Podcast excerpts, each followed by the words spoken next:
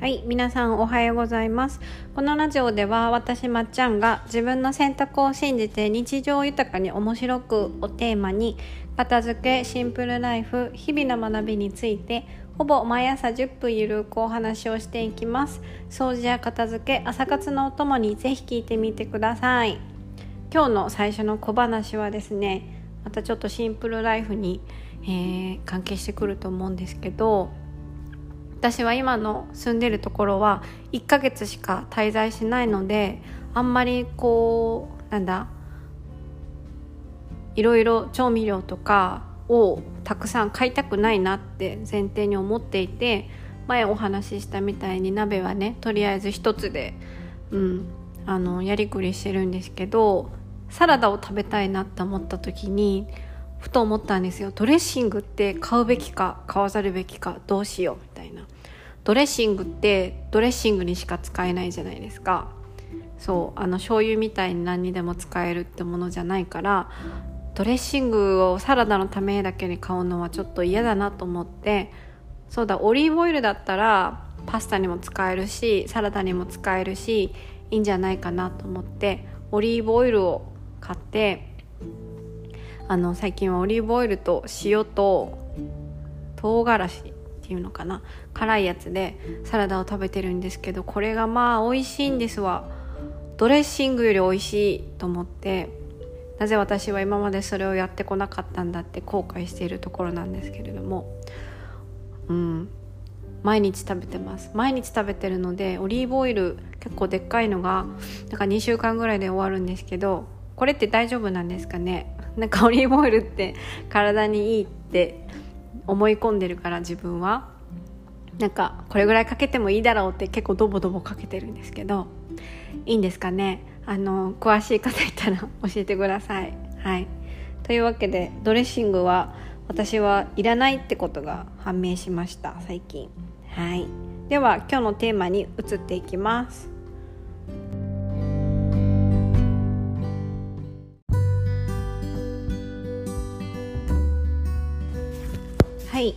今日はですねまず朝一にあの片付けのサービスを受けてくださった方からあの長文のメッセージを頂いててそれがすごい嬉しかったのでここで少しお話ししたいと思います。あの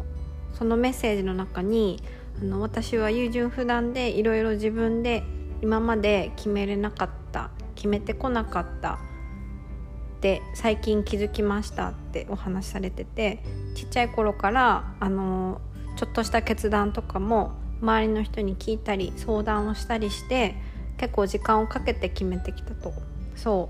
う。でも最近その片付けをね私と終わらせてからあの小さなことから自分でちゃんと選択をするようになってきた。なんかそれに気づいて結構進歩してるんだな自分って思えるようになったってお話うん、メッセージを頂いてすごく嬉しかったんですよ。まさにそれが私が皆さんに伝えたいことであってかつ昔の自分ができてなかったことで片付けを通して自分の人生の経験を通して少しずつできるようになってきたことなのであの彼女が片付けを通してその自分でいろいろ選択をできるようになってきたっていう話を聞いてすごく嬉しかったです。はいあとプラスで彼女はその書類の片付けにおいて私との間で出てた宿題あの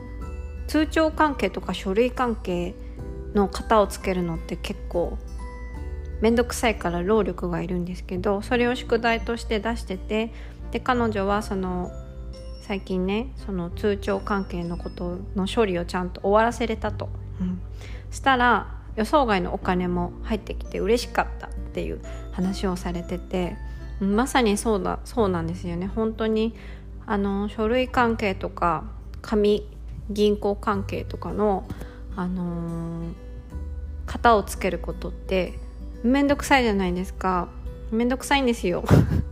めちゃくちゃ面倒くさいんですけどそれをねやるとね、あのー、予想外の何か変化とか嬉しい出来事とか必ず起こるんですよね。不思議と。うん、というわけで今日のテーマはですね、えー、片付けは過去に型をつけることというテーマについてお話しします。あの先ほどの私のお客さんの話もそうなんですけど結構書類の片付けとか他のものの片付けもそうなんですけど過去と向き合わなきゃいけないことがあってそれは結構自分にとってはしんどいことでもあるし自分の嫌なところと向き合わなきゃいけないところもあるし、うん、楽しくてしょうがないっていうことだけではないんですよね結構。うん、なので今日ちょっとそのお話をしようと思います。あの私は最近よくねあの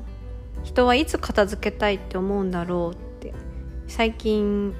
考えるんですよ。うん、思い切り人が片付けたいってわあ片付けたいよって思う時ってどういう時なんだろうって片付けに人は何を求めてるんだろうってなんかちょっとねちょっと哲学的なことを悶々と考えてたんですけれども先日とある集まりに参加してそこにいらっしゃった方があの最近ねあの仕事を一回離れてずっと勤めてた仕事を離れてやっと時間ができてこれから旅行とかその片付けとかもねあのしていきたいなみたいなことを話されていた時にやっぱりそうなんだと思ったんですよね。そう今まで出会ってきた片付けをしたいって話されてるシチュエーションとかもちろん自分もそうだったんですけどやっぱり人がなんか思いっきり片付けたいって心の底から思う時ってなんかこう過去に型をつけたいなんか今の生活をこう切り替えて前に進みたいみたいな時に人は片付けたいって思うのかなって、うん、改めて感じました。はい、だから片付けに皆さんはこう過去に型をつけるなんだ？きっかけみたいなものを求めるのかなって思います。そうあの過去に型をつけるってことですよね。うん、だから自分がこう今にない感じがするなって無意識に思う時に片付けをしてこう前に進みたいな今にありたいなって思うんじゃないかなと思います。はいでもねこう意外と思い出の品とか昔仕事で使っていたようなものって愛着もあるし意外と皆さんのその捨てたいもの手放したいもの手放せれないけどあのなかなか捨てられないもののカテゴリーに入ってないと思うんですよそもそも。捨てたいとも多分思ってないと思うんですよね。そう。結構衣類とかなんかちょっとした小物とかはなんか捨てたいのに捨てれないなっていうジャンルに入ってると思うんですけど書類とか紙類とか仕事関係のものとかってあんまりその捨てたいもののジャンルにそもそも入ってないことが多いと思うんですけれども意外とその書類とかね昔やってた仕事関係のものとかあの未処理の銀行関係のものとかってあのー、手放すとね結構変わるものがあるんですよ。うん、特に昔やってた仕事関係とか過去の書類とか過去のその仕事関係の銀行のお金関係のものとかね。なんかそういったものって今の人生を今の自分を励ますものかって言われたらそうじゃないなっていうのが多いんですよ。そう。なんかそういう数字とかお金とか紙とか昔の仕事とかそういうものって向き合うのが面倒くさいんですよね面倒くさいし数字とかお金とかって結構あのー、向き合うのに労力がいるのでそのまま流れてきちゃうんですけどそれが今の自分を励ますものなのかときめかせてくれるものなのかって言われるとそうじゃないなっていう場合が結構多いんですよね。そうなんかそういったものを手に取った時になんか自分を励ましてくれるものだったらそれは堂々と取っておくべきものなんですけど逆になんか過去の栄光にすがるものだったらそれは手放した方がいいんですね。なんかあの頃の私は良かったとかあの頃の仕事は良かったあの時の給料明細は今よりも良かったとかなんかこう過去の栄光とか過去の逆に嫌なこととかなんかそういったことをリマインドさせるようなものであったらそれは必ず手放した方がいいんですよね。うん、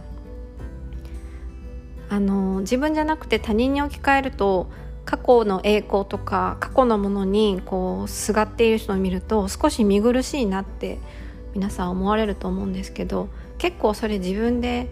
やってることって多いんですよね自分の過去にあのすがっているというか自分の過去に引きずられていることって結構あると思うんですよ。気づかないところでね。そう。うん、だからいつまでも、あの、今この瞬間をに着目ができないのは結構そういったものが家に残ってたり無意識的に目をそらしていることがあると思います。うん、なのでまあ結構そういった過去のものに目を向けたりとかお金とか紙類にお金を目を向けるっていうのはエネルギーを要するんですけどしっかりそういった過去に型をつけるとすごく自分の心の中にスペースができてかつ今に着目することができるので今日はそれをねお伝えしようかなと思いました。はいあの最初に出てた私にメッセージをくれた方もその書類の片付けをして、まあ、その過去の自分と向き合ったりとか昔してた仕事と向き合ったりとか銀行のねあの関係の方をつけたら意外とお金が返ってきてあのびっくりしたとかそういった、ね、変化もあったんですけれども私自身もなんか書類関係とか紙関係のものと向き合った時にあのお金をかけたけど使ってない勉強資料を手放した時はあの罪悪感が消えましたね。本当に。お金をかけたのにその資料を使ってない自分にずっと嫌だったんですけどそれを手放した時にそのものを見るたびに感じていた罪悪感が消えました、うん、あと英語の冊子を見るたびにうーんって思っていた気持ちとかも手放して実際に英語を勉強するっていう行動に移せることもできましたしあのそう英検のね冊子は手放したんですよ私。英検の冊子見るたびに勉強してないなと思ってたんですけどこれ見とっても勉強しんやろうと思ってその英語の冊子はね手放しました、うん、英単語帳とかは手放さずに使うっていうあのことにしたんですけど英検のね英検2級かなんかの冊子はね手放しました。はい。そして買いたいともそれから思ってませんね一回も。あとは嫌な思い出が詰まった昔の一番最初の職場の給料明細書も何で持ってたかわからないぐらいにずっと奥底にしまってたのでそれは見るたびにやっぱ嫌な気持ちになったからそれも手放しました。はい。結構昔のね給料明細書っているかって言われたらいらないんですよね。そう。だから私はね手放しました。手放したらその職場に対するこうなんかモヤモヤした気持ちとかもどっか行ってあのそんなに思い出すこともなくなったのでやっぱたかが紙切れ1枚でもその紙切れ1枚に詰まってる気持ちとか思いとかはすごくあの奥深かったりとか分厚かったりするのでやっぱ物の重さとか大きさとかは関係ないんですよね。その物に入ってる気持ちとか自分の念みたいなのって。うん。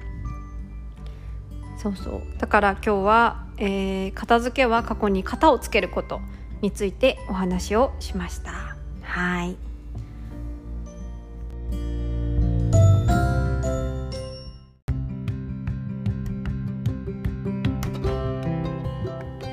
はい。では最後に私が今、えー、開催している募集をしている片付け体験ワークショップについて少しお話をします。まさにあの過去に型をつけるためのえ一歩をねお手伝いするようなワークショップなんですけれども、えー、ズームインズームインじゃないわ。間違えた。ズームサタみたいになってる。あのズームのオンライン上で個別で私と1対1でがっつりねあの物と向き合う体験をして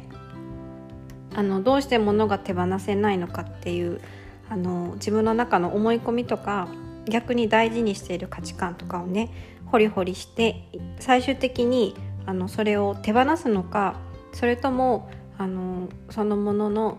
あの大切さをね再度確認して